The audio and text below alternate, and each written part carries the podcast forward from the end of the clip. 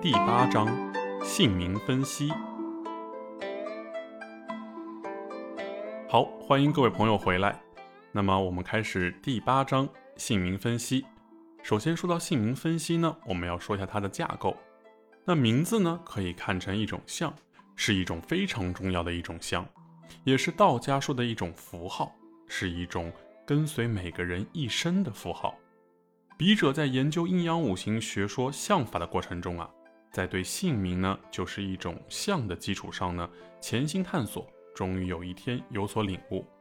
笔者通过将姓名的总笔画数转化为五行的天干地支，继而通过五行及食神意象相互之间的关系的分析，从而解读出由此反映出许多个人或者他人相互关系的信息。那姓名分析的架构呢，由两部分组成，一部分呢是姓名的笔画总数含义，此为阴性含义；另一部分呢是姓名本身所能反映的字面含义，此为阳性含义。姓名笔画总数是以个人最常用的部分为准，比如说这个人如果是用繁体字，那么就用繁体字的姓名总笔画数为准；用的简体呢，就用简体为准。那姓名的笔画总数呢的五行转换以六十甲子的表为依据，如下图。那么其实呢，也就是对应着我们六十甲子的序数。比如说一对应的就是甲子，二是乙丑。那么六十一或者六十二呢，也一样对应的是甲子和乙丑，也就是以六十为单位，超过六十之后就从一继续开始。那么具体的呢，在本书上呢也是有图表可以去对照的。那么我们看一下姓名的个别分析。那以下呢，笔者举了一个例子：姓名朱元璋。那姓名总笔画数呢是二十五画。那五行的天干地支呢，对应的是戊子。那原名呢叫朱重八，笔画数呢十七画。那对应的五行天干地支呢是庚辰。那解析一下朱元璋，那阴性含义呢是戊子，字作将星。将星为子水，这个将星成立的最大要素啊，就是敢于冒险，敢于带大家走出黑暗，走向黎明。戊子在五行中呢，是戊癸合化火的结构，阳性含义呢是万事成于阴，显于阳。根据阴性含义啊，结合阳性含义，朱元璋的意象呢是开创红色篇章。朱元璋原名朱重八。改名对于朱元璋的时间局来说啊，是一种食神意象上的诱导。那我们看一下朱元璋的这个时间局是什么？乾燥、戊辰、壬戌、丁丑、丁未。那原名朱重八的意象呢，在庚辰，也就是伤官生财。原名重星呢是用辰，也就是官库。无论天干还是地支呢，都是被冲制的，因此很不好。朱元璋的意象呢，在伤官合煞。改名后呢，他的意象在伤官，也就是造反和闹革命。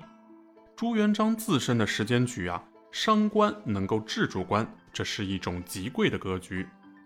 首先呢，相同的姓名笔画总数啊，不同的字面含义，解读出来的结果是不一样的。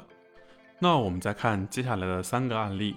第一个王大明，那个三横一竖的王，大小的大，明天的明，笔画总数十五画。那五行天干地支呢是戊寅，姓名表达的食神意象啊，更倾向于影中的丙火。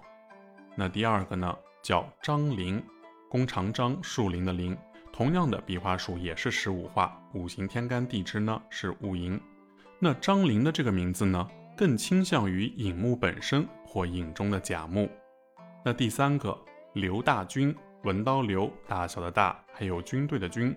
那笔画数呢和这个天干地支呢都是十五画五寅的结构。那刘大军的这个名字啊，虽然也倾向于寅木本身或者寅中的甲木，但有煞星的味道。那注意是同样的姓名笔画总数啊，不同的父母关系也会导致不同的人生。那相同的姓名笔画总数呢，不同的夫妻关系也是会导致不同的人生的。那我们再看看姓名的。组合分析，那举个案例，那《西游记》人物中啊，人物的姓名总笔画数呢，转化成五行的天干地支，比如说玄奘、戊寅、悟空、心巳、悟净、癸未、悟能、心巳，师徒四人啊。那我们首先看分析，玄奘、悟寅，那是自作杀心，那么自律、老实、有梦想。那悟空呢，是个心巳结构，指向的呢是心经空王，有灵性，口才好，意在四火的根金，根金在四火为长生，有能力。那悟净癸未结构，意在癸水，去己土，为食神至煞，此人食神多而杀少，所以呢，此人有一定的能力，说的多，做的少，贪吃、贪玩、懒惰。若食神少啊，煞多。则能力强，物能是个心巳结构，指向的呢是丙辛合的心经，所以心经不空，意在正官。正官的人呢比较本分，用正官治比劫，所以希望比劫扛杀。所以在小说中啊，只有三句台词：大师兄，师傅被妖怪抓走了；二师兄，师傅被妖怪抓走了；大师兄，师傅和二师兄被妖怪抓走了。好傻呀！那我们看一下这个组合啊，玄奘和悟净的关系很好，是戊癸合。玄奘呢为悟土，所以是领导。那辛巳对辛巳呢是比劫关系。悟空实际上呢是巳里的根金，那悟净呢是丙辛合里的心金，比劫关系。一个有能力，一个老实，相互欣赏的。那悟空和玄奘呢共同点是戊土和次火是共同点。一个是整体稳定努力，一个是有能力多变化，所以呢，玄奘可以当领导，而悟空呢是高级干部，但是两者呢是一个影四川，相互无法理解。那结论是啊，团队的组合呢与小说相同，悟盈是领导，心思悟空呢是能力第一，那鬼位的悟净呢是能力第二，那悟能呢只能是搞搞后勤，哎。这四个人要是组成团队啊，需要五火来统一；组建一个团队需要五火来团结他们。那五火是什么呢？五火就是他们的理想愿景，要有共同的理想、共同的愿景呢，才能组合在一起，否则就是一盘散沙。那如果做团队规划呀，五火就是他们统一的关键。那这里呢，还有用这个《西游记》的另外一个案例啊，这四个人呢是一个三合亥卯未的一个局。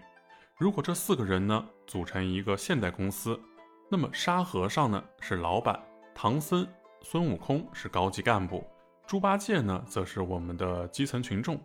那《西游记》中的这四个人呢，说的是西天取经。那么两个乾卦的亥呢，就是主角。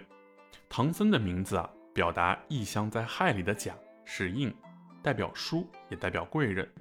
悟空的名字呢，代表异象在亥里的壬水。是官，也代表智慧和变化。由于特定的事件啊，西天取经的原因，最重要的领导呢就是唐僧。那猪八戒的名字呢，意象在于胃中的己土。那沙和尚的名字呢，代表的意象在于卯木的沙星。猪八戒名字啊，癸未，常常反对唐僧和孙悟空，特别是孙悟空，因为呢，癸要灭丁火，未呢要克壬水。对于唐僧啊，表面反对，但是心里呢还是有些服气的，因为甲己合局，对吧？当猪八戒反对那个悟空的时候啊，沙和尚呢是会劝阻的。当然，这里扯的一个题外的有点远了。归根结底呢，依据陈直五行中的姓名学啊，凭借团队中人员的名字呢，就可以梳理出团队的上下结构。那关于名字的部分呢，我们这边就先说到这里。